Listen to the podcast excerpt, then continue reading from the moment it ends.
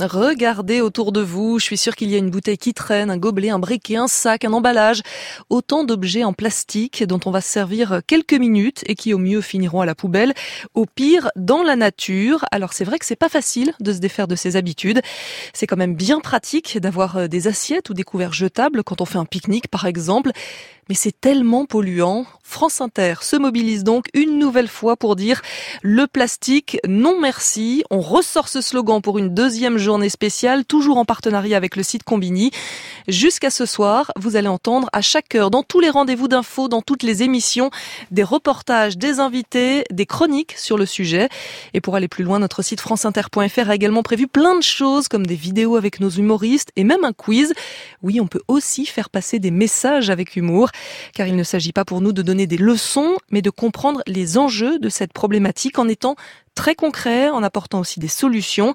Il existe plein d'initiatives pour lutter contre la pollution plastique. Vous nous donnez régulièrement des exemples. Emmanuel Moreau, bonjour. Bonjour Mathilde Munoz. Et c'est encore le cas ce matin dans votre esprit d'initiative avec cette gardienne d'immeuble que vous avez rencontrée. Jocelyne Lecol travaille rue de Lorraine à Levallois-Perret. Dans son HLM de 155 appartements, Jojo l'écolo, comme on l'appelle là-bas, organise la collecte des bouteilles plastiques.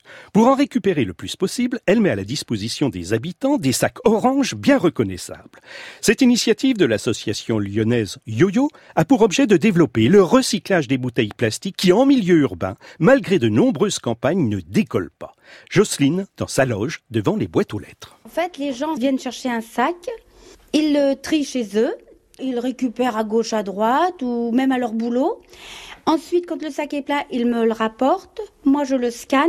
Ça leur euh, rapporte 125 points et ça apparaît sur leur compte yo-yo. Et moi, ça me rapporte 25 points. Et voilà, et au bout d'un certain nombre de sacs, eh bien, ils commencent à avoir des cadeaux. Et donc, on vient toquer à votre porte pour déposer les sacs? Oui, oui, ou on peut même les laisser devant ma porte, puisque les gens vont pas voler des bouteilles vides. En général, ils préfèrent les bouteilles pleines.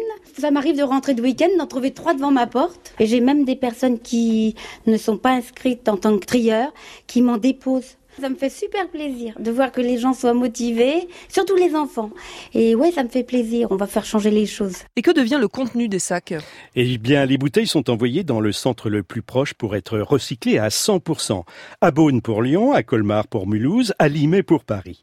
Jocelyne reconnaît que dans sa rue, à Levallois, l'opération est une réussite. J'en connaissais qui triaient pas du tout, et j'ai réussi à les faire trier. Mais ils râlent, hein, parce que parfois je les entends qui disent oh, ton sac orange, j'en ai marre. Mais euh, ils le font quand même. Les enfants prennent ça comme un jeu, j'imagine. Oui, oui, oui. Certains, d'ailleurs, euh, euh, n'hésitent plus à les ramasser sur le trottoir, alors qu'avant, ramasser une bouteille sur le trottoir, c'était au secours, on va choper le choléra.